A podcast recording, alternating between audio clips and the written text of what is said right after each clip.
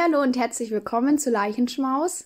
Kann Spuren von Mord enthalten. Ein True Crime Podcast. Von Alex und Paula. Juhu! Geschafft. Ja, wir haben davor so oft getestet, ob der Ton gut ist, dass wir es jetzt gleich beim ersten Anlauf geschafft haben. Alex, wie geht's dir? Ja, mir geht's ganz gut. Sehr schön. Der wievielte ist denn heute? Der 21. März. Dann haben wir, wann das letzte Mal aufgenommen? Vor drei Wochen? Vor mehr als drei Wochen, glaube ich. Weiß nicht. Ich weiß es auch nicht mehr. Ich glaube, das war vor drei Wochen ungefähr, glaube ich, weil dann hatten wir ja den ganzen Stress. Ja, ich es glaub... kommt mir fast länger vor, weil ja. so viel dazwischen ja, passiert ist. Ja. Deswegen, wir freuen uns auch richtig auf heute. Ich äh, wollte gleich zum Anfang noch mal was sagen. Und zwar äh, probieren wir jetzt immer in unsere Beschreibung, wenn wir es nicht vergessen, unseren Instagram-Namen äh, mit reinzuschreiben. Das heißt, ihr könnt uns da auch folgen. Da heißen wir Leichenschmaus Poddy. Und es ist eben auch in unserer Beschreibung. Das heißt, ihr könnt auch einfach auf den Link draufgehen. Würde uns auf jeden Fall freuen. Das sind nämlich auch immer Bilder zu den Fällen und ab und zu irgendwie Fragesticker oder sowas. Oder ich erzähle mal was in der Story, weil hauptsächlich ich mache den Account, zumindest so Story-Sachen eben. Und da sagen wir dann auch, also wenn wir zum Beispiel später hochladen oder sowas. Genau. Alex, was ist denn eigentlich unser Thema heute? Alles, was mit Kindern zu tun hat. Genau, und wir sind aufs Thema gekommen, weil ich vor anderthalb Wochen, glaube ich, eine Doku gesehen habe. Ganz zufällig wurde die mir auf YouTube angezeigt vom SWR und mich hat dieser Fall so ins Herz getroffen. Das hatte ich wirklich schon lange nicht mehr. Also ich muss sagen, ich bin da, glaube ich, ein bisschen arg abgehärtet manchmal. Aber das hat mich so berührt, dass ich gesagt habe, ich möchte den Fall auf jeden Fall machen. Und dann habe ich drei mögliche Themen vorgeschlagen, was reinpassen würde. Und dann hat Alex sich für Kinder entschieden. Ja, ich weiß nicht warum, aber das war auch schon, als, als es bei uns mit True Crime angefangen hat, da war ich, das, alle Fälle, die mit Kindern zu tun gehabt haben, die haben mich immer besonders berührt. Also auch wenn wir einen Horrorfilm angeguckt haben oder so einen Psychothriller oder so zusammen. Ich wollte immer, dass es irgendwas immer. mit Kindern ist, weil mich das auf einem ganz anderen Level immer berührt einfach. Ich weiß auch nicht, warum das so ist. Ich finde es einfach sehr rührend. Ja, also. das, äh, manchmal war es ein bisschen komisch, wenn man so gefragt hat, was schauen wir heute für den Film? Ja, irgendwas mit, wo Kinder verschwinden oder so. Weil das halt einfach ja, es berührt halt einen, das stimmt schon. Und das ist auch jetzt nicht irgendwie makaber gemeint, dass wir das toll finden Nein. oder so, sondern ja, manchmal braucht man so ein bisschen emotionalere Filme und bei uns ja. ist es jetzt nicht so ein Romantikfilm, wenn sich da zwei abbusseln am Ende. Das ist nicht so unsers. Nee, gar nicht. Deswegen, genau, waren es immer äh, so Kinder, die irgendwie verschwinden oder sowas. Und ich fange heute auch an. Aber was ich auch noch mal kurz sagen wollte, wir haben im äh, Vorhinein darüber gesprochen, dass dein Fall heute sehr brutal sein wird. Ja. Und nur, dass ihr Bescheid wisst, die Triggerwarnung ist immer noch ganz oben, jedes Mal in der Beschreibung. Wir sprechen da nicht großartig drüber, einfach vorher einmal reinschauen, dann wisst ihr, ob die Folge was für euch ist oder nicht. Genau. Ich glaube tatsächlich, du kennst meinen Fall nicht. Okay. Es ist Freitag, der 6.1.2006. Michael holt seinen Sohn in der Dachgeschosswohnung in Offertsheim ab, in der Felix mit seiner Mutter lebt. Es ist also wieder Vater-Sohn-Wochenende. Der kleine Felix möchte aber heute nicht mitgehen und ruft sogar seinen Opa an. Opa, bitte hol mich ab. Ich mag nicht zum Papa. Opa Johann erklärt ihm, dass das nicht geht, und Felix versteckt sich daraufhin hinter einer Kiste im Zimmer. Nach kurzer Zeit beruhigt der Kleine sich aber wieder und geht doch mit seinem Vater mit. Am Sonntag, den 8.1., soll Michael seinen Sohn wieder zu Manuela bringen. Doch die beiden kommen nicht wieder. Ein kleiner Rückblick. Michael Heger war ein friedlicher Mann. Er und Manuela waren 13 Jahre ein Paar. Zu dieser Zeit studierte er Germanistik und wollte Lehrer werden. Nach Ende des Studiums hatte er jedoch keine Lust mehr auf Arbeit. Er spielte lieber Gitarre auf dem Balkon und arbeitete nur noch sporadisch. Der nach außen so nette und frohe Mensch war labil und droht im Jahr 2000 sogar mit Suizid. Dieser Suizidversuch war allerdings nicht wirklich entschlossen. Er war danach für drei Tage in stationärer Behandlung, brach diese aber ab. Felix wurde am 8.4.2003 geboren. Nach seiner Geburt trennte Manuela sich schon im November von Michael. Für eine dauerhafte Beziehung reichte es einfach nicht mehr, da Michael nur noch eine weitere Anstrengung und mehr Arbeit für sie war. Im Juni 2005 werden die beiden dann geschieden.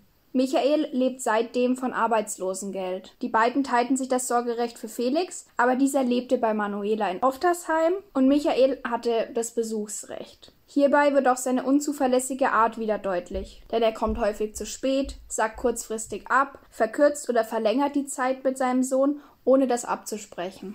Felix hat eine sehr enge Beziehung zu seinen Großeltern und ist fast jeden Tag bei ihnen. Johann und Maria haben ein kleines Spielzimmer für den Felix und dort steigt er immer auf einen kleinen Stuhl, greift ins Regal, denn dort legt sein Großvater immer einen Kinderriegel für ihn hin. Oh Gott. Und den isst er dann und bittet den Opa meistens danach, ihm noch einen zu geben.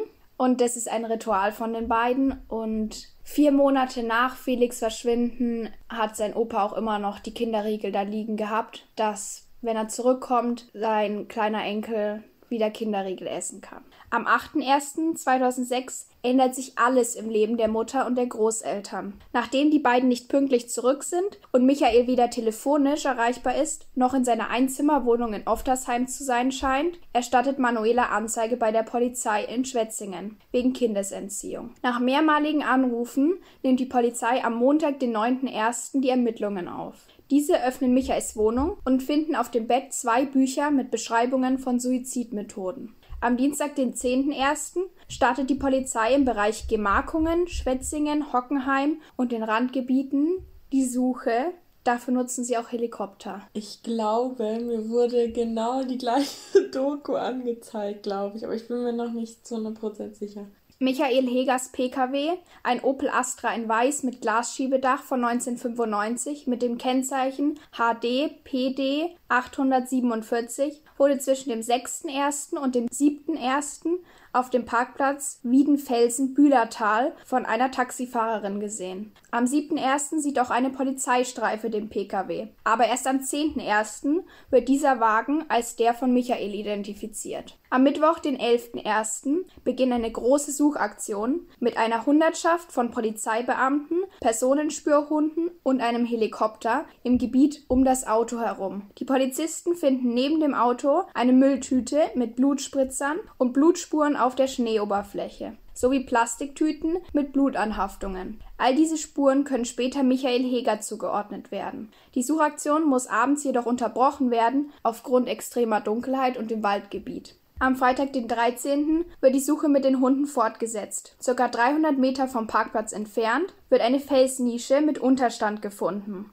die als Schlafplatz ungeeignet ist, aber als Aufbewahrungsort sehr nützlich. Dort wurde eine Herrenjacke mit einer Führerscheinkopie, auf deren Rückseite ein Brief an Manuela stand, gefunden, ein Schnuller, ein Rucksack, ein Perso und eine EC-Karte sowie zwei leere Schnapsflaschen und eine leere Packung Schlaftabletten. Leider muss die Suche am nächsten Tag wieder unterbrochen werden, da der Schneefall so stark ist, dass sie nicht weitersuchen können. Trotz der interessanten Funde von Vater und Sohn gibt es weiterhin keine Spur. Michael und Felix wurden schon kurz nach dem Verschwinden öffentlich gesucht. Mehrere Zeugen melden sich daraufhin, die die beiden zwischen dem 6. und dem 18.01. gesehen haben wollen. Eine Zeugin sagt aus, dass sie die beiden am 11.01. gegen 17.30 Uhr im Supermarkt in Bühl gesehen hatte. Ihr sei aufgefallen, dass der erwachsene Mann sehr gepflegt aussah, aber extrem dreckige Hände hatte. Zwei weitere Zeugen sind überzeugt, die beiden am 13.01. am Grenzübergang von Deutschland nach Frankreich gesehen zu haben. Michael und Felix sahen aus, als würden sie auf jemanden warten und wirkten etwas fehl am Platz. Zeitweise sollen sie auch gespielt haben oder einfach umhergeguckt haben. Weit und breit war kein Auto zu sehen, das heißt, die beiden waren zu Fuß unterwegs. Am 18.01. sieht eine weitere Person die beiden dort. Sieben Wochen nach dem Verschwinden, am 26.02. um ca. 14.20 Uhr, wird in Bühlertal bei den Gertelbacher Wasserfällen die von Wildtieren angenagte Männerleiche von dem Hund zweier Spaziergänger gefunden. Der Fundort liegt nur 300 Meter unterhalb des schon bekannten Parkplatzes und dort wurde vorher auch schon gesucht. Die Leiche wird schon kurz darauf als Michael Heger identifiziert. Am darauffolgenden Dienstag geht die Suche nach Felix weiter. Aber auch diese Suchaktion muss ohne eine Spur von Felix wegen Schneefall eingestellt werden. Am Dienstag, den 4.4. und Mittwoch, den 5.4. findet eine erneute Suchaktion statt. Fünf Leichenspürhunde der Kripo Karlsruhe werden hier eingesetzt. Aber auch jetzt gibt es keine Spur. Zum Zeitpunkt des Verschwindens war der Boden in Bühlertal 100 Kilometer von Felix Wohnort tiefgefroren. Michael konnte seinen Sohn also nicht vergraben haben, nachdem er ihn getötet hatte, wovon die Polizei bis heute ausgeht. Auch der Bach dort war gefroren. Ist Felix also gar nicht von seinem Vater getötet worden? Eine weitere Theorie ist, dass Felix von einer dritten Person am Parkplatz abgeholt wurde, wo das Auto steht. Hat Michael das Ganze genau geplant und falsche Spuren gelegt, wie zum Beispiel die Blutspuren auf der Plastiktüte oder die ganzen Sachen in diesem Unterstand? Für diese Theorie spricht vielleicht, dass Michael ein paar Jahre zuvor bei einem siebenwöchigen Seminar einer Sekte in Portugal teilnahm.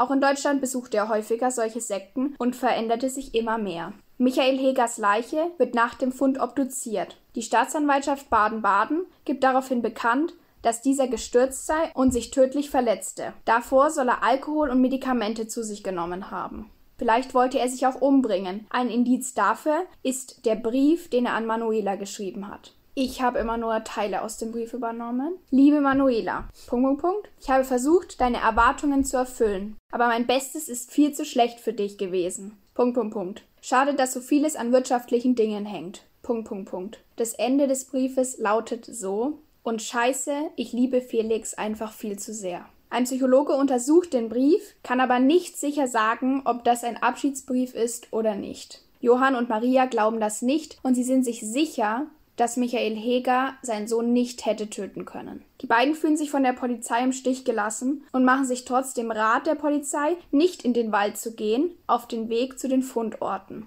Die Felsnische ist ihrer Meinung nach nicht für ein Kind erreichbar, was in Felix Alter ist. Also die immer größer werdenden Zweifel der Großeltern bringen die beiden dann auch dazu, einen Detektiv einzuschalten. Ihre Tochter hält sich währenddessen komplett raus. Die kann bis heute überhaupt nicht über den Fall sprechen. Johann Schmitz kann sich vorstellen, dass Heger, wie er seinen ehemaligen Schwiegersohn heute nur noch nennt, sich an Manuela rächen wollte und Felix deshalb vielleicht an Sektenbekannte weggegeben hat. Die ermittelnden Polizisten glauben das nicht, denn es sei ja viel zu schwer, ein Kind dann wieder in ein neues Umfeld einzugliedern und das auch anzumelden, wenn das vorher nie irgendwo aufgetaucht ist. Der Privatdetektiv Julius Engel macht sich in Esoteriker- und Sektenkreisen auf die Suche und behauptet, dass eine Frau ihm auf einem Kongress sagte, Felix sei in Portugal bei der Tamera-Sekte. Das wurde auch der Polizei gemeldet und sowohl Julius Engel als auch die Polizei untersucht das vor Ort, zum Beispiel auch mit einer Razzia. Doch es gibt auch dort keine Spur von Felix. Die Polizei warnt die Großeltern vor dem Detektiv, er könnte das alles nur erfunden haben und sei nicht vertrauenswürdig. Die Familie Schmitz kündigen Engel daraufhin, auch weil sie fast ihr gesamtes Erspartes für praktisch nichts ausgegeben hatten. Die Armen. Aber man muss sagen, der Privatdetektiv hat schon über 100 Kinder wiedergefunden davor. Mhm. Eine Frau wird aufmerksam auf den Fall Felix Heger und unterstützt die Familie mit der Privatinitiative felix-info.net. Diese macht es möglich, Einsicht in die Aktenlage zu bekommen und es wird festgestellt, dass Michaels Todesursache gar nicht bekannt ist. Denn trotz der Annahme der Staatsanwaltschaft und der Polizei, dass er Alkohol und Medikamente zu sich genommen hat, im Blut der Leiche konnte kein Alkohol festgestellt werden. Die Privatinitiative wird auch von einem Anwalt unterstützt. Er denkt, Michael wurde getötet. Daraufhin wird auch ein Lungenarzt dazugezogen, welcher sich mit dem Bericht der Rechtsmedizin beschäftigt. Er ist der Meinung, dass die Verletzungen im Brustraum nicht tödlich waren,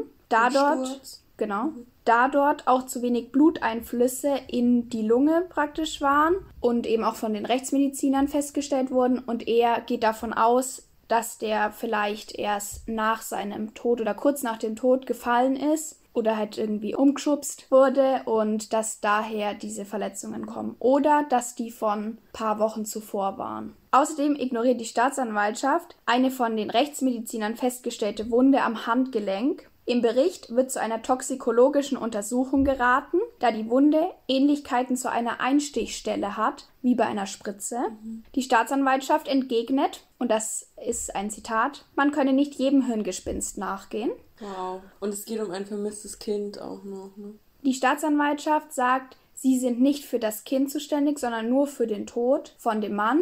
Weil sich dann nämlich zwei Staatsanwaltschaften praktisch okay. das so gegenseitig zuschieben. Und das wäre für ihre Ermittlungen nicht sinnvoll und der ist natürlich gestorben. Und dass der Lungenarzt eben auch nicht aussagekräftig, also dass es nicht aussagekräftig wäre, weil er nur eine Ferndiagnose gestellt hat und das macht man normal nicht. Und der hat ihn ja überhaupt nicht selber untersucht und vor allem ist er halt kein Rechtsmediziner und deswegen wäre seine Einschätzung nicht so korrekt. Okay. Die Familie zieht auch Mark und Lydia Benecke zu Hilfe, die zu dem Zeitpunkt auch noch verheiratet waren. Beide finden die Arbeit der Polizei fragwürdig sehen deren Theorie aber trotzdem als die logischste. Also Mark Benecke sagt, er verfährt in einem Sherlock Holmes Verfahren und er geht jedem Beweis oder jedem Indiz nach und probiert es praktisch aus der Welt zu schaffen. Und erst wenn eben alles, also beziehungsweise wenn er alles ausgeschlossen hat, dann muss das Letzte das Richtige sein. Und er konnte das nicht ausschließen. Lydia Benecke nimmt außerdem an, dass Michael Felix getötet haben könnte, wenn seine Frustration und sein Hass gegenüber seiner Ex-Frau so groß geworden sind, dass er keinen anderen Ausweg mehr gesehen hat. Weitere seltsame Spuren sind ungeklärte Autofahrten. Zwischen Dezember und Anfang Januar hat Michael nämlich sein Auto viermal vollgetankt. Im Dezember hatte er aber gar keine Arbeit mehr und deswegen auch eigentlich kein Geld. Und jetzt die Frage natürlich, wieso hat er so oft getankt und wo ist er hingefahren? Am 11.01., also wo man das Auto gefunden hat, war der Tank noch zu zwei Drittel voll, der letzte. Am 2.01.2006 und am 5.01. hatte Michael insgesamt 700 Euro von einem Bankautomaten in Oftersheim abgeholt. Am 13.01. wurde die Geldbörse in dem Unterstand gefunden. Weniger als 80 Euro waren noch in ihr. Es gibt keinen Anhaltspunkt, was mit dem Bargeld gemacht wurde, denn es gibt keine Zeugen, die gesehen hätten, dass er es ausgegeben hätte, und es wegzuwerfen wäre unlogisch. Da kommt der Verdacht auf, dass eine weitere Person involviert war, der das Geld gegeben hat. Eine weitere Spur ist der Brief. Am 23.01.2006 wird ein Brief an die Firma, bei der Michael Heger eine Schulung hatte, zugestellt. Auf diesem Brief ist auch ein Bild aus einem Artikel der Bild-Zeitung von Felix und Michael. Weder Spuren noch die Handschrift sind die von Michael Heger. Zwischen dem Erscheinen des Artikels, das war der 11.1., da waren sie schon verschwunden, und der Briefzustellung liegen zwölf Tage. Kein Außenstehender konnte einfach so wissen, dass Michael Heger dort für weniger als eine Woche war und die Firma hat nicht mal eine Internetseite. Krass. Und es waren Weihnachtsgrüße. Mhm. Und es war halt total seltsam. Also den Brief kann man auch auf der Seite anschauen. Äh, weißt du, was da genau drin stand oder ungefähr? Oder ob der irgendwie unterzeichnet war oder so? Ich kann ihn hier angucken. Hallo ihr Lieben. Nachträglich gesundes neues Jahr. 2006. Erfolg und Gesundheit und gutes Geschäft. Von dem Michael, der bei der Schulung dabei war. Krass, okay, wow. Das war's. Aber warum ausgerechnet an die Firma? Keine Ahnung. Dann der unbekannte Anrufer. Wenige Tage nach dem Verschwinden gingen anonyme Anrufe bei den Großeltern ein. Niemand meldete sich, man konnte nur hören, dass jemand am anderen Ende war.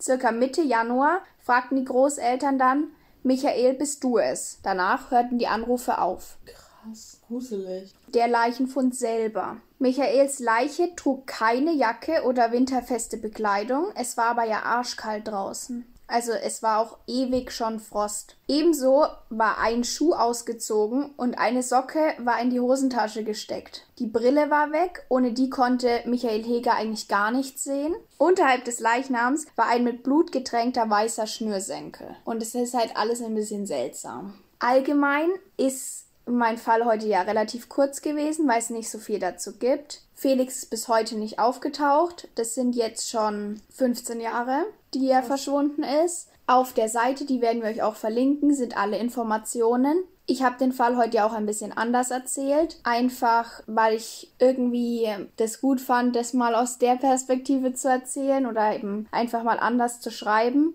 Und wenn ihr jemanden kennt oder selber vielleicht irgendwie Ideen habt, beziehungsweise denkt, ihr hättet da was gesehen, dann meldet euch gerne bei dieser Privatinitiative. Ihr könnt ja auch mal in eurem Bekanntenkreis fragen, falls ihr aus der Nähe da kommt. Ich bin einfach nur so entsetzt von diesem Fall und von der Staatsanwaltschaft und der Polizei. Ja und finde, die Großeltern wurden da total im Stich gelassen und man weiß eben gar nichts über die Mutter, also die kann sich scheinbar wirklich gar nicht dazu äußern.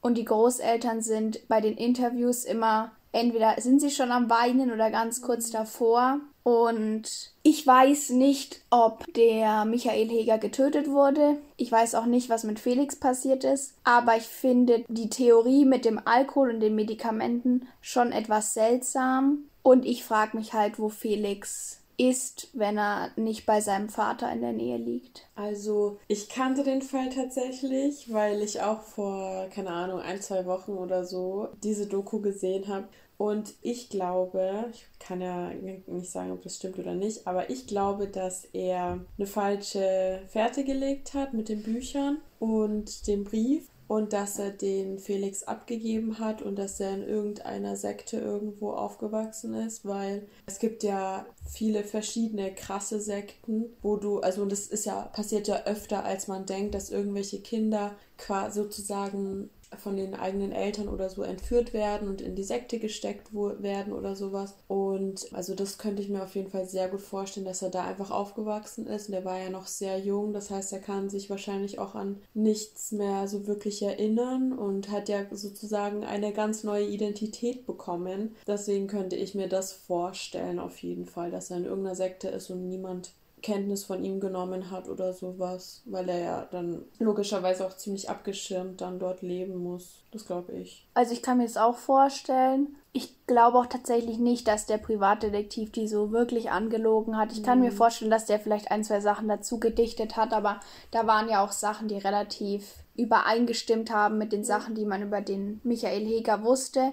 Ich finde es, beziehungsweise ich fände es sehr schlimm, wenn er sich so an seiner Ex-Frau rächen wollte. Ja, voll. Vor allem, weil es auch dein eigenes Kind ist. Also, ja. was bringt dir das denn? Ja, ja ich finde, man weiß halt einfach viel zu wenig über das Verschwinden vom Felix, weil da halt einfach kaum Spuren sind.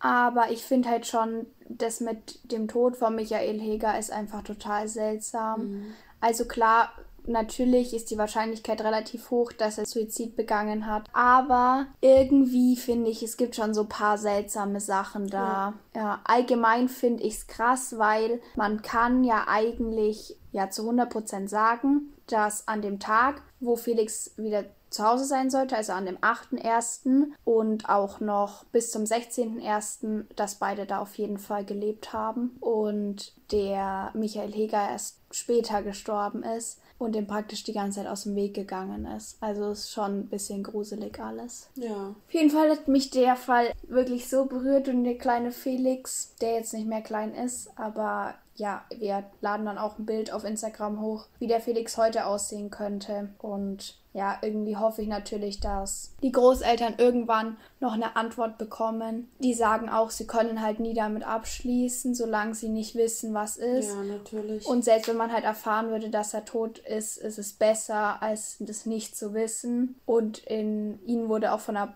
Psychologin geraten, dass sie doch einfach abschließen sollen, aber da meinte der Großvater auch, das kann er nicht und hat dann die Therapie abgebrochen. Und deswegen hoffe ich, dass sie halt nicht mit dieser Ungewissheit sterben müssen. Mhm. Also man merkt, dass die beiden total aufgefressen werden davon. Ja. Okay, also mein Fall hat mich persönlich auch sehr getroffen, muss ich sagen. Ich habe auch Paula von einer Audio geschickt, als ich fertig recherchiert habe, weil mich das einfach, also das hat mir echt den Magen umgedreht. Mir ist ja richtig schlecht geworden sogar, weil mich das so aufgewühlt hat und auch wütend gemacht hat. Und ich fange jetzt einfach mal an. Am 20. Februar 2005 wird ein kleiner Junge namens Gabriel Fernandez in Los Angeles geboren. Kenne ich. Aber ich habe die Doku nicht gesehen. Die Geburt des Kindes ist für fast alle Mütter ein sehr schönes Erlebnis. Dies gilt aber nicht für Pearl Fernandez. Ihr Sohn Gabriel, oh, ich habe vorhin Gabriel gesagt, er heißt Gabriel. Ihr Sohn Gabriel ist für sie eine Last. Sie verabscheut ihn und hat ihn tatsächlich nur deswegen ausgetragen, weil ihr Onkel Michael Lemos verspricht, sich zusammen mit seinem festen Freund David um den kleinen Gabriel zu kümmern. Gabriels leiblicher Vater sitzt wegen Raub im Gefängnis. Deshalb kann er sich nicht um ihn kümmern und Pearl hat, wie schon bereits erwähnt, keine Lust darauf. Drei Tage vergehen und Gabriel ist immer noch bei seiner Mutter Pearl zu Hause. Diese ruft Michael an und sagt, er solle sein Kind abholen, denn es ginge ihr auf die Nerven. Man merkt hier also schon sehr klar, dass Pearl eine tiefe Abneigung gegenüber ihrem Sohn Gabriel empfindet. Die ersten vier Jahre seines Lebens wächst Gabriel bei seinem Großonkel Michael und seinem Freund David auf. Sie sind eben homosexuell und haben eine gute Beziehung zueinander und auch zu Gabriel. In dieser Zeit geht es Gabriel super. Er ist ein glücklicher kleiner Junge, immer am Strahlen und vor allem gesund und gut aufgehoben in seiner neuen Familie. 2009 beschließen Gabriels Großeltern, Sandra und Robert jedoch, Gabriel zu sich zu holen. Beide sind nicht davon begeistert, dass Gabriel von einem homosexuellen Pärchen großgezogen wird und äh, deswegen soll Gabriel zu seinen Großeltern ziehen. Trotz der Homophobie wächst Gabriel wieder in einem wohlbehüteten Haushalt auf und Sandra und Robert lieben ihren Enkel sehr und kümmern sich dementsprechend auch sehr gut um ihn. Auch hier haben beide Erziehungsberechtigten wieder ein sehr gutes Verhältnis zu Gabriel und er ist immer noch ein glückliches und gesundes Kind. Kurze Frage. Mhm. Wieso können die dem Großonkel das ein, den Gabriel einfach wegnehmen? Das habe ich auch im ganzen Fall nicht verstanden, weil Gabriel kommt dann am Ende nochmal zu seiner, zu seiner Mutter.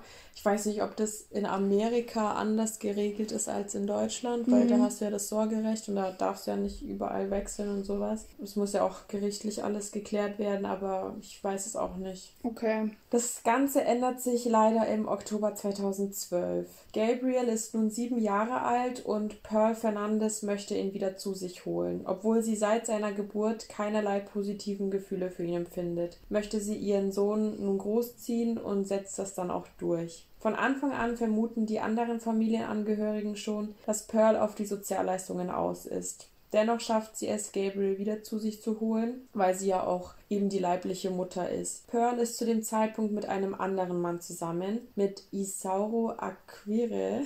Kann sein, dass ich den Namen falsch ausgesprochen habe. Gabriel kommt nun also doch wieder zu seiner Mutter und lebt dort mit seinen anderen zwei Geschwistern. Virginia ist neun Jahre alt und Ezekiel ist elf Jahre. Diese Ganz kurz, Ezekiel ist voll der Hundename. Ezekiel, findest du? Übel. Ich glaube, ich kenne den auch nur, weil Echt in jetzt? irgendeinem Film Hund so heißt oder so. Nee, ich kannte den, nee, also halt als Menschenname.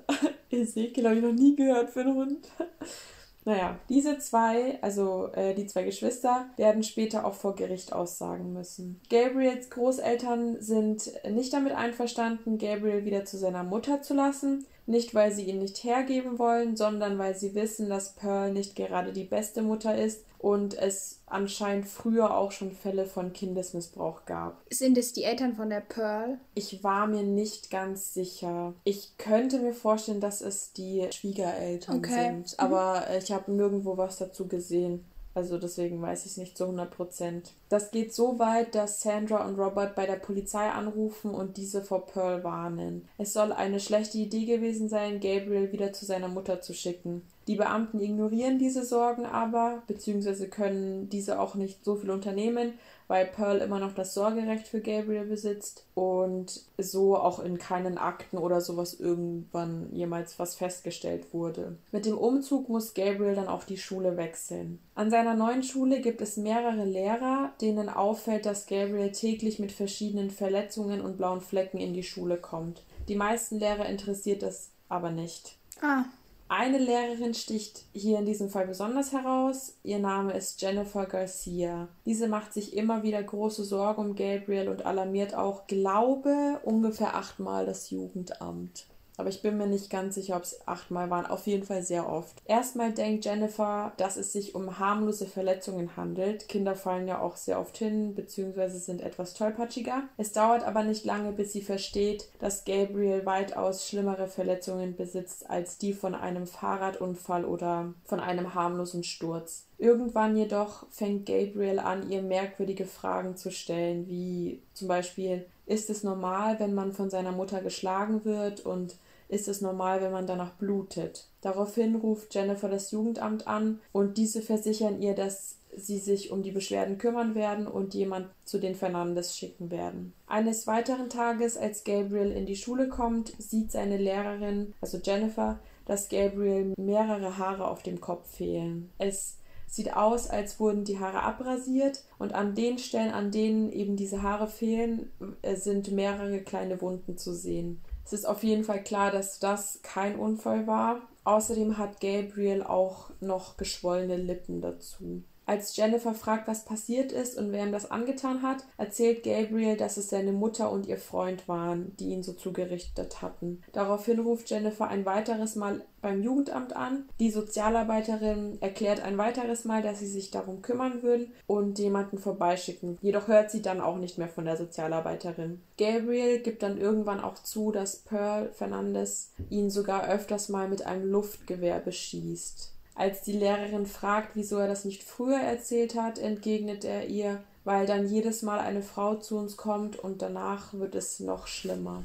Die Sozialarbeiterin erscheint also wirklich jedes Mal bei Gabriel zu Hause. Das Problem ist aber, dass Gabriel immer, wenn die Sozialarbeiterin vor Ort ist, erklärt, dass er wirklich nur gestürzt ist und dass nichts anderes passiert ist. Was auch klar ist, weil die Sozialarbeiterin das natürlich auch immer macht, wenn die Mutter auch im Raum ist. Die kann ihn ja, also die zieht ihn nicht einfach irgendwie weg, Beziehungsweise stellt die Mutter ja sicher, dass er auch, dass sie auch im Raum ist und dass er nichts Blödes erzählt. Und er hat ja auch deutlich Angst vor ihr. Also es ist klar, dass man als achtjähriges Kind sowas sagt. Ne? Mhm. Trotz dieser Aussagen, in denen Gabriel seine Mutter in Schutz nimmt, wird er immer schlimmer behandelt und weiter missbraucht. Nachdem Jennifer ein weiteres Mal bei der Sozialarbeiterin anruft und diese der Familie mal wieder einen Besuch abstattet, kommt Gabriel 13 ganze Tage nicht mehr in die Schule. Danach sind seine Verletzungen schlimmer als je zuvor. Gabriel hat blau geschlagene Augen, seine Augen sind komplett blutunterlaufen, also das, was im Auge weiß ist, äh, war nicht mehr weiß, sondern rot. Daraufhin ruft seine Lehrerin noch einmal bei der zuständigen Sozialarbeiterin an. Sie erreicht sie aber nicht und bekommt auch keinen Rückruf. Am 22. Mai 2013 spitzt sich die ganze Situation zu. In der Notrufzentrale geht ein Notruf einer Mutter ein. Ihr Sohn sei im Badezimmer ausgerutscht und gestürzt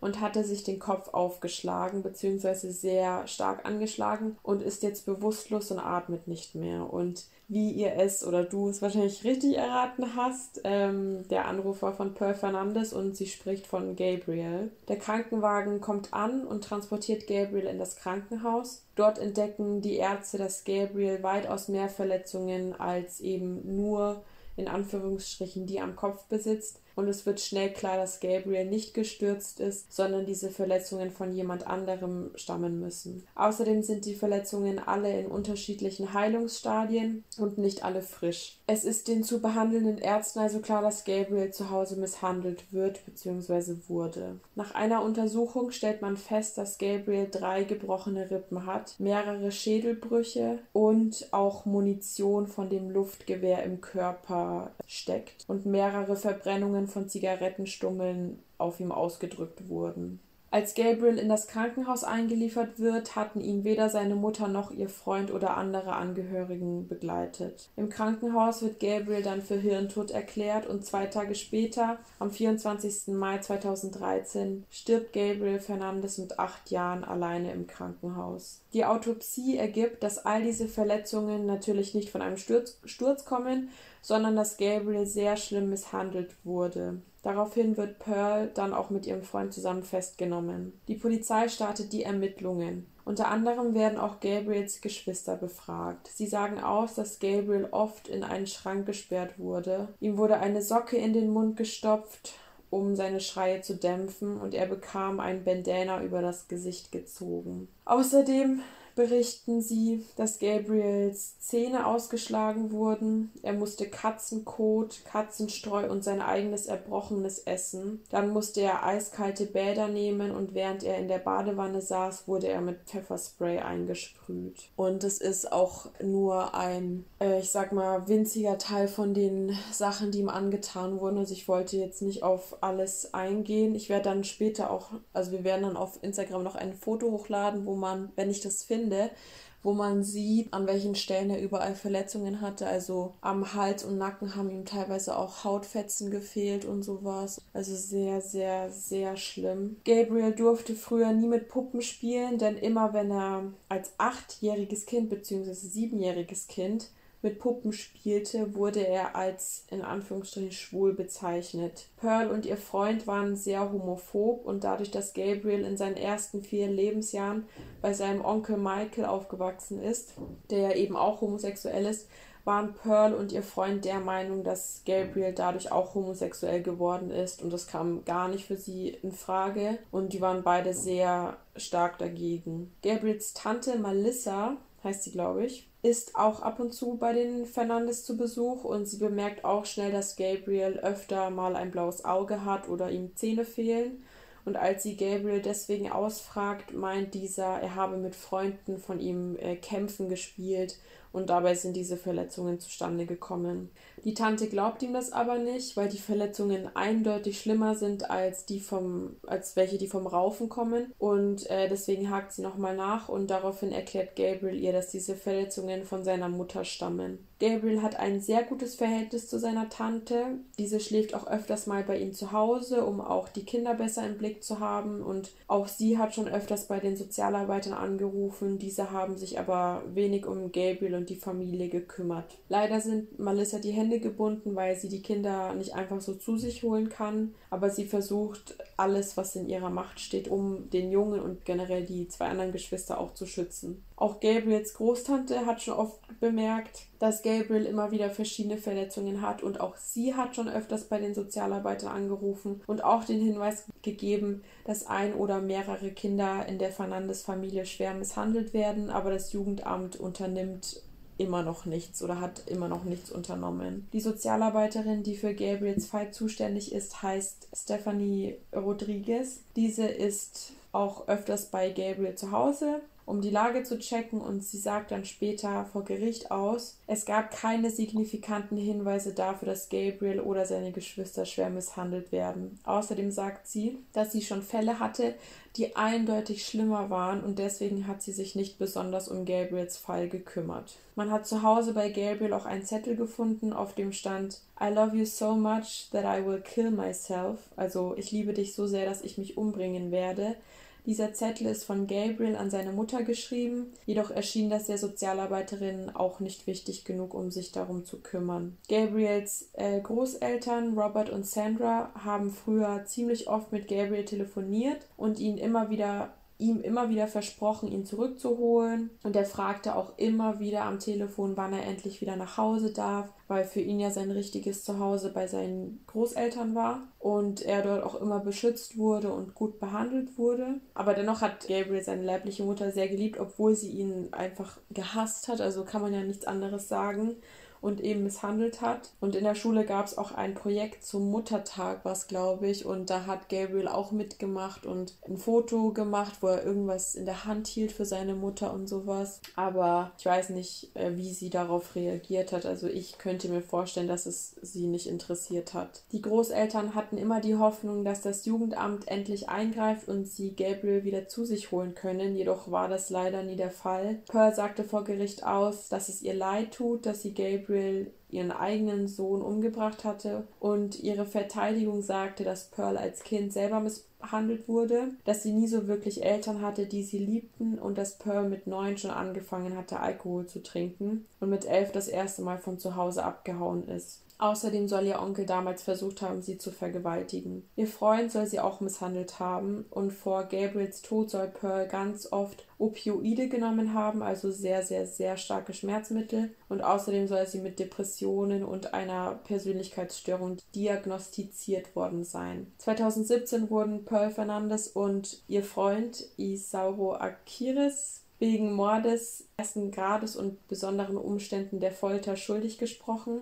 Pearl Fernandes bekam lebenslänglich ohne die Möglichkeit auf Bewährung und ihr Freund bekam die Todesstrafe. Dieser wartet aber noch darauf und sitzt jetzt immer noch im Gefängnis im Todestrakt. Die Sozialarbeiterin, die sich nicht um den Fall kümmerte, oder die, äh, das waren vier Sozialarbeiter, die sich nicht darum gekümmert haben, besonders eben diese Stephanie Rodriguez, die wurden angeklagt. Diese Anklage wurde Anfang 2020 fallen gelassen, aber alle vier der Sozialarbeiter haben ihren Job verloren und Gabriels Geschwister, also Virginia und Ezekiel, kamen zu anderen Verwandten und soweit ich das auch herausfinden konnte, geht es ihnen heute gut. Michael, also Gabriels Großonkel, der starb knapp ein Jahr nach Gabriels Tod mit 46 Jahren. Die Todesursache habe ich aber nicht herausfinden können. Also was ich jetzt noch dazu sagen kann, ich finde, es ist ein mega tragischer Fall. Also ich habe auch jetzt beim Erzählen auch nochmal Gänsehaut gekriegt. Das war ein unschuldiger Junge, der seine Mutter trotz all dem, was passiert ist, geliebt hat. Und in der Doku, also auf Netflix gibt es eine Doku-Serie,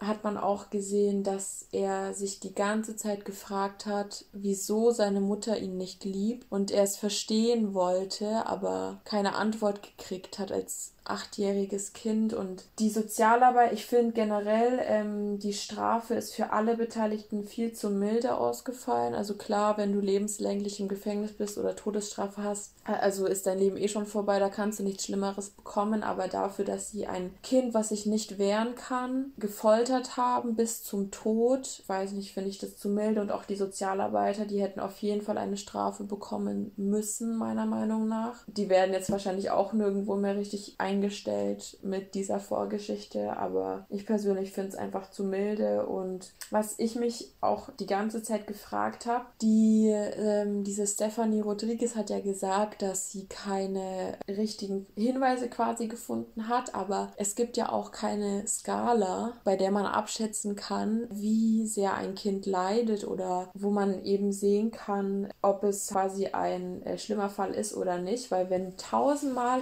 angerufen wird, wird, dass das Kind schlecht behandelt wird, dann müssen die doch was unternehmen. Also die können ja auch nicht einen Achtjährigen fragen, ob das stimmt oder nicht ein achtjähriges Kind darf nicht mal im Gericht unter Eid aussagen. Dann kannst du ihn nicht fragen, ob das richtig ist, also was da gerade passiert. Und ja, ich weiß nicht, ich bin einfach total schockiert und es tut mir mega, mega, mega leid. Also ich habe auch, die Doku habe ich schon ein bisschen länger gesehen, aber gestern ähm, beim Recherchieren habe ich glasige Augen gekriegt und bei der Doku habe ich auch geweint, als ich das gesehen habe, weil mich das so mitgenommen hat mit dem armen Gabriel. Also ich hatte mich damit noch nicht so beschäftigt beschäftigt, weil ich noch nicht irgendwie dazugekommen bin. Ich weiß aber, dass ich es schon mal schauen wollte und das auch in meiner Liste drin ist auf Netflix. Und dass es voll viele gesagt haben, dass halt die Doku total krass ist, aber dass man sie sich anschauen soll, so dass sie gut ist. Und deswegen, ich wusste halt nur, dass das was mit Misshandlungen zu tun hat. Und ich finde es einfach, ich finde es extrem krank. Also ich finde auch diese Stephanie kann eigentlich nicht sagen, dass sie es nicht nicht gesehen hat, weil alle anderen haben es ja auch gesehen. Ja. Und ich habe einfach das Gefühl, sie wollte das nicht sehen. Sie hat nicht richtig hingeschaut. Und ich verstehe auch nicht, wieso da kein irgendwie so äh, unterlassene Hilfeleistung oder sowas ja. nicht durchgegangen ist. Das verstehe ich nicht, weil ich finde, die haben ganz viel damit zu tun gehabt.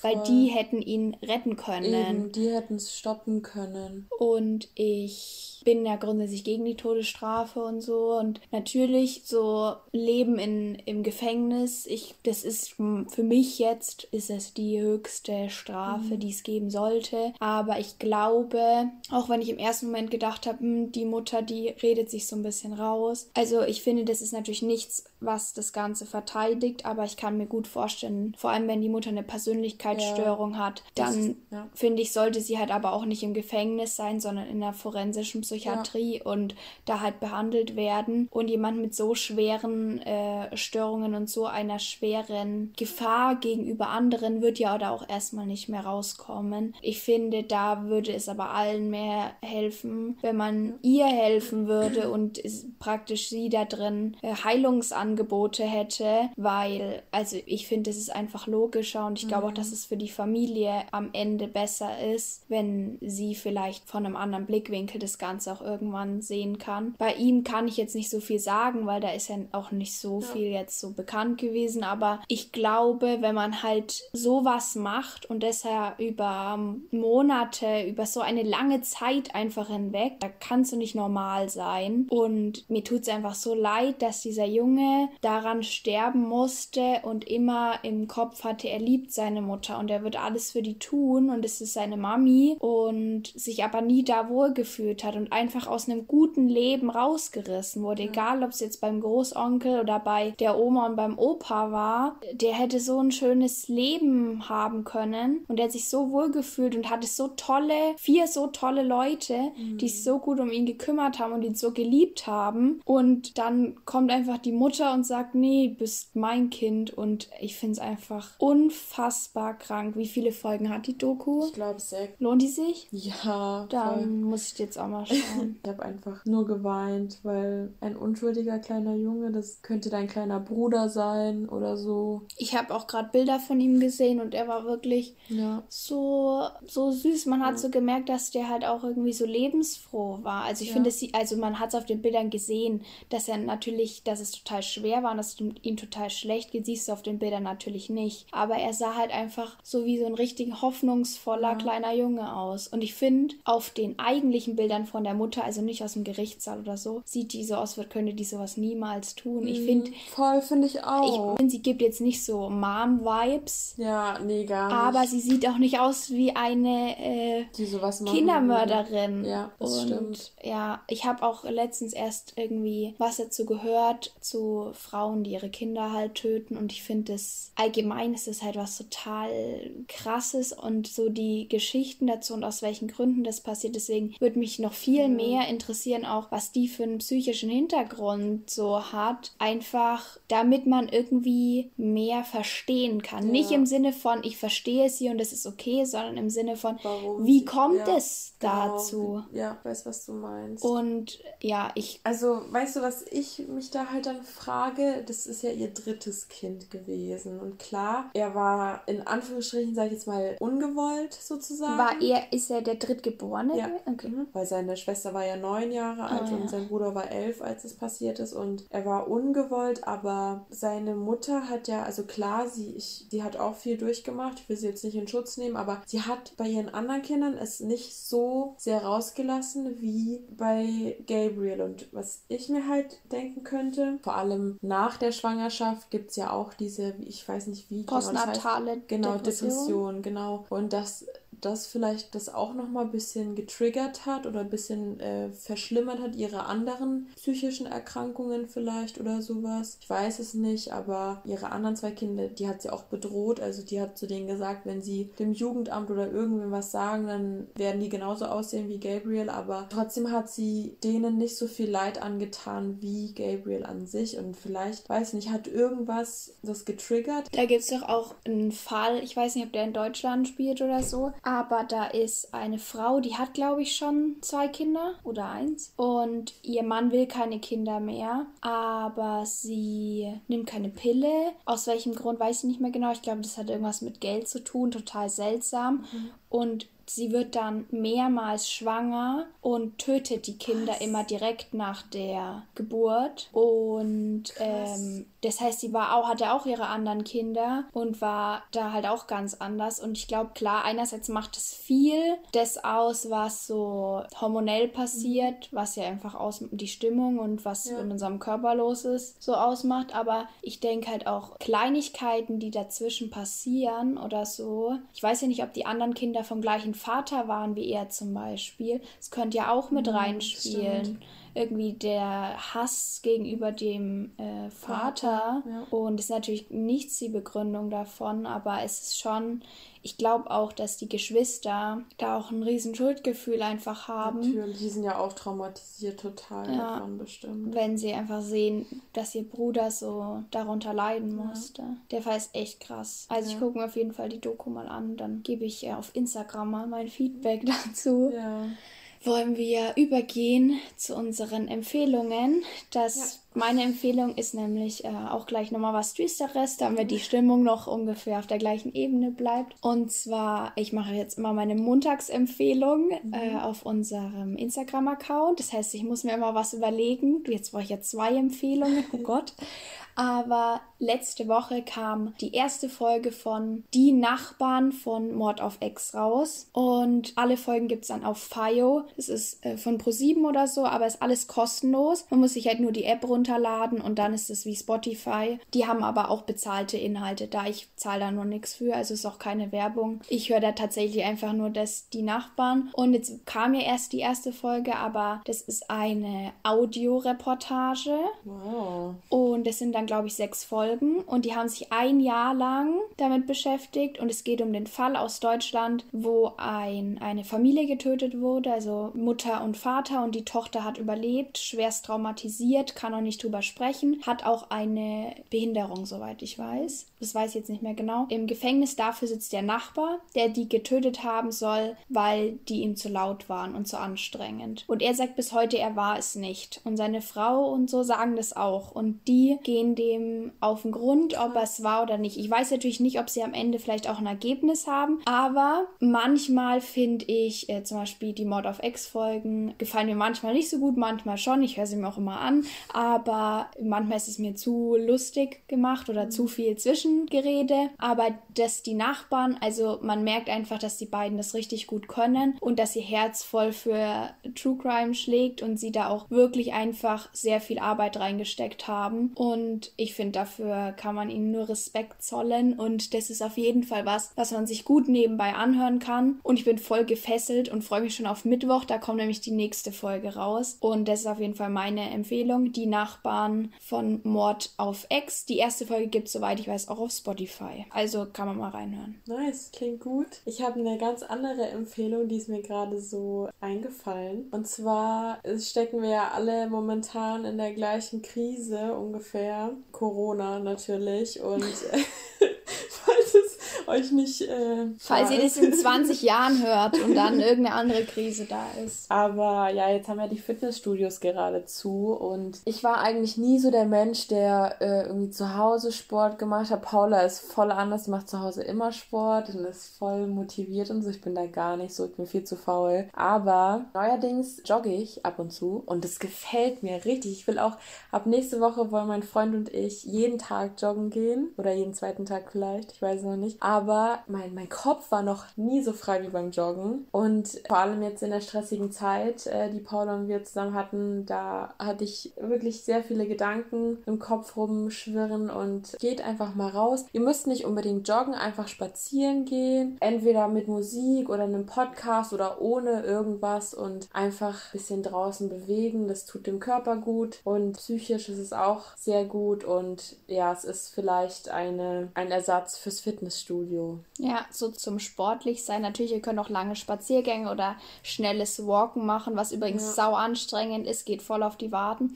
ähm, aber ich hasse ja Joggen. Also ich laufe schon auf dem Laufband im Fitnessstudio, aber zum Joggen kriegst du mich nicht. Weiß nicht, ich laufe auch falsch. Ich müsste mir das mir müsste das mal jemand zeigen oder mir mal jemand helfen, aber ich habe halt niemanden, der das professionell kann ja. und ich zahle doch keinen Fitnesstrainer jetzt, also so viel Geld habe ich dann doch nicht übrig. Aber wenn ihr auch Joggen nicht mögt und gerne aber vielleicht draußen was machen wollt, ich fahre immer Fahrrad. Ja, Fahrradfahren. Also ich gehe dann halt statt joggen, wenn das Wetter passt. Gerade ist wieder sehr scheiße, da habe ich dann nicht so Bock drauf. Aber dann schwinge ich mich aufs Rad und dann gehe ich 20 Minuten wie ein Düsenjet fahre ich dann bei uns durch den Hai ein oder so und fahre dann wieder nach Hause, bin danach vollkommen außer Atem, mhm. merke manchmal gar nicht, wie schnell ich war, schwitze auch total, aber es tut so gut, weil es ist draußen ja. und man hat sportlich äh, was gemacht und man ist, ja, ich finde es auch gut. ganz anders dann. Ja, also. kann ich zustimmen. Draußen ist geil. Ich freue mich auch schon, wenn das Wetter dann besser wird und ich wärmer. Auch, ja. Dann äh, werde ich nämlich auch draußen Sport machen und, und Workouts. Schwimmen und schwimmen. Oh, schwimmen, stimmt. Ja, im äh, Fluss, weil ja. die Schwimmbäder werden erstmal ja. noch zubleiben. Dann gehen wir jetzt nochmal eins, war?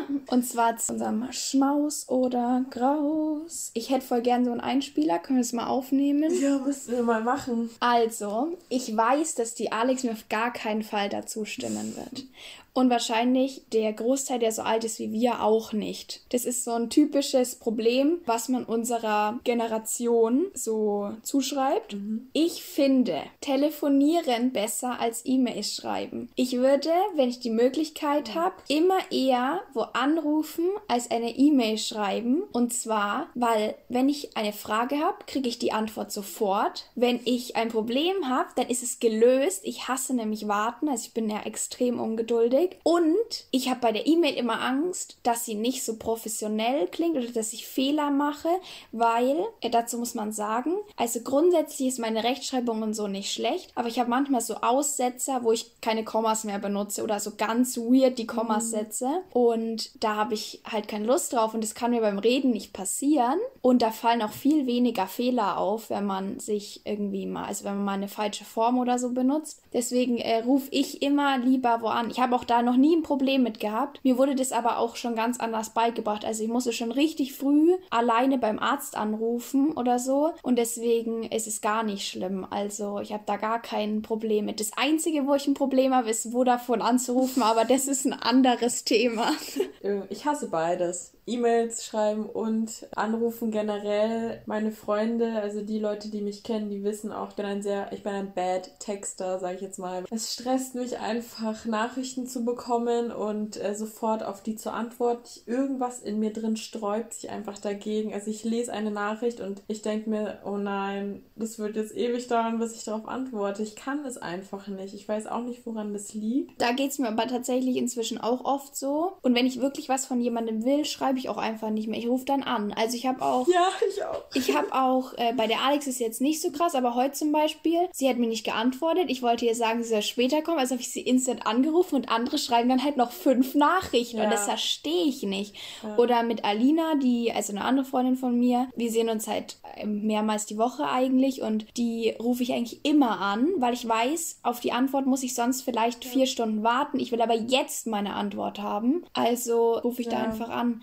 aber auch Arzttermin. Ich habe das noch nie verstanden, wie so Leute so keinen Bock haben, wo anzurufen. Ich weiß auch nicht, was das ist. Also wirklich, ich habe das überall, wenn es um Uni geht, wenn es um Freunde geht, um Arzttermine. Ich zögere es so lange heraus, bis es nicht mehr möglich ist. Oder bis ich mir denke, okay, Alex, du hast jetzt zwei Wochen gewartet, obwohl du den Termin dringend brauchst. Du musst jetzt unbedingt anrufen. Und es ist einfach, ich weiß nicht, ich habe da Angst vor. Ja. Ich äh, muss das sagen auch, alle. Ja. Ich habe da auch gestern so ein Video, das zeige ich dir dann mal, von Nico Stank, der verarscht äh, ja so Sachen immer in seinen Reels oder TikToks. Und da war auch so, wenn ich einen äh, Termin übers Telefon ausmache und am Ende hat er einfach geweint. Ja, ja. Und das fühle ich halt gar nicht, aber ich weiß, dass es irgendwie fast unsere gesamte Generation irgendwie fühlt. Ich habe auch letztens geweint, ich schwöre. Weil ich, ähm, also in Bamberg ist es sehr schwer, Frauen Frauenärzte zu suchen, weil es zu wenig Frauenärzte gibt für zu viele Leute in Bamberg und ich muss meinen Frauenarzt wechseln, also ich möchte es machen. Und ich habe angerufen und die hat mich unterbrochen und meinte sofort, Entschuldigung, aber wir nehmen nur Privatpatienten und wenn sie gesetzlich versichert sind, dann müssen sie sich im Umkreis Bamberg einen Frauenarzt suchen, weil wir in Bamberg niemanden mehr aufnehmen. Und dann habe ich aufgelegt und geweint. Ja. Das passiert so mir eigentlich nie. Also da bin ich relativ unempfindlich. Ähm, ich bin dann die, die dann vor Ort, die, die sich die ganze Zeit freut und denkt, es wird ein guter Termin und dann vor Ort fange ich dann an zu heulen. Ja. Aber ja, nee, das ist auf jeden Fall, glaube ich, mit Sicherheit ein seltsamer Schmaus, den die wenigsten nachvollziehen ja, auf können. Auf jeden Fall, wirklich. Während jetzt, äh, während Alex jetzt noch schnell überlegt, was sie für einen äh, Schmaus oder Graus hat, wollte ich noch mal kurz darauf aufmerksam machen, dass wenn ihr uns über iTunes hört, dann lasst uns doch bitte eine Bewertung da mit Sternchen. Oder wenn ihr iTunes habt und uns trotzdem über Spotify hört, dann bitte trotzdem auf iTunes eine Bewertung da lassen. Das kostet ja nichts. Also wenn ihr eine Apple ID habt, dann ist das immer möglich, weil äh, man bei iTunes über die Bewertungen mehr aufsteigt und öfter gesehen wird. Deswegen wäre das total lieb von euch. Okay, also ganz kurz, wir haben jetzt zehn Minuten lang geguckt, was Alex sagen könnte. Hau raus. Also, ich persönlich, ich hoffe, ich äh, treffe da jetzt niemanden persönlich oder also greife niemanden persönlich an, aber ich finde, dass Fußball eine überbewertete Sportart ist. Also ich finde Fußball richtig langweilig. Ich bin eher so der Basketball-Fan, Paula auch. Also wir waren auch schon bei Basketballspielen gemeinsam und so. Uns ist immer wieder aufgefallen, dass Fußball einfach die langweiligere und längere Version von Basketball ist. Ja, es ist so wir rennen 90 Minuten lang einem Ball hinterher und wenn wir kein einziges Mal treffen, ist auch egal. Und ich verstehe das nicht, weil im Basketball gibt es ein Zeitlimit. In ja. der Zeit triffst du oder du triffst nicht, dann hat der Gegner den Ball. Und beim Fußball ist es so, oh, jetzt hat der, ah, nee, jetzt ja. hat der, mm, okay, gut. Und ich verstehe auch nicht, wieso Fußballer so fucking krass bezahlt ja, werden. Ja, ja, also ich meine, klar, es ist eine Sportart und es gibt verschiedene, viele Sportler, die gut bezahlt werden und so. Aber, aber Fußball ist ja mit Abstand die Sportart, wo am besten bezahlt ist, so. Weil Zumindest in viele, unseren. Weil es einfach viele Leute so mögen. Ja. Also allein wie viele Fußballer es hier in Bamberg gibt, obwohl Bamberg ja eher auch so die Basketballstadt ja. ist. Ja, und ich weiß auch nicht, ob es einfach daran liegt, dass ich auch Basketball selber gespielt habe und so, aber ich finde, Basketball ist einfach interessanter und es macht einfach mehr Spaß dazu zu sehen, weil es wahrscheinlich auch einfach nicht so lange dauert. Ich finde halt auch bei Fußball macht es es voll aus, dass auch, also da wird mein Hass immer größer, weil im Fernsehen gibt es eine Sendung, Sendung, die nennt sich Sportschau und es wird nur über Fußball geredet. Und das verstehe ich nicht. Ich verstehe nicht, wieso die so viel mehr Geld bekommen als Basketballspieler und ja. äh, andere Sportler. Und es wird eher, wird ein Spiel aus der dritten Liga übertragen von irgendeinem Hansi aus äh, ja. unter Ebelsbach oder was weiß ich, alles erfunden gerade, als dass ein Basketballspiel der ersten Liga übertragen wird. Das verstehe ich einfach nicht. Ja. Und ich finde es so langweilig. Und also wenn ich jetzt für einen guten Freund oder eine gute Freundin, dann würde ich mir das schon mal angucken. Aber auch nur, wenn die Person mitspielt. Ja. Auf jeden Nicht, Fall. wenn, also ich würde niemals irgendwo mit, also so sagen, ja, ich gehe heute FC Bayern anschauen. Was übrigens auch noch dazu zählt, weil am Ende gewinnt sowieso immer FC Bayern. Also weiß ja. ich überhaupt nicht, wieso man sich das noch anschauen muss. Ich weiß nicht, ich glaube, äh, das Ding ist auch einfach, dass Fußballfelder generell so riesig sind und beim Basketball ist es viel übersichtlicher, finde ich. Du schaust dazu und kannst alles so gut mitverfolgen. Ich finde so. einfach auch, das passiert mir. Du hast diese Spannung vom ja, Sport und. Ja, und du, es, du musst es endlich schaffen, du musst endlich einen Korb werfen. Ja, das genau. Hast du beim Fußball nicht. Und ich finde, es ist halt auch so ein bisschen. Klar, beim Fußball, äh, da kannst du dir sau wehtun und die spielen auch total aggressiv und so, aber ich finde irgendwie, diese Aggr Aggressivität kommt da nicht so rüber und ich finde das voll wichtig, damit ja. die Spannung da bleibt. Ja. So Eishockey und sowas auch voll interessant, wenn man sich das mal anschaut. Ja. Ich kann zwar dem Puck da immer nicht folgen, aber das ist viel interessanter zum Zuschauen. Also ja. ich habe da äh, sowas von 0,0 Verbindung zu der Sportart Fußball. Ich kann nicht. Und ich, mich regt es auch auf, wenn dann im Sommer, wenn irgendwas ist, sind die da alle Fußballfans. Oh, ja, voll. Und ich oh. denke mir so, oh, gib mir da auf den Sack.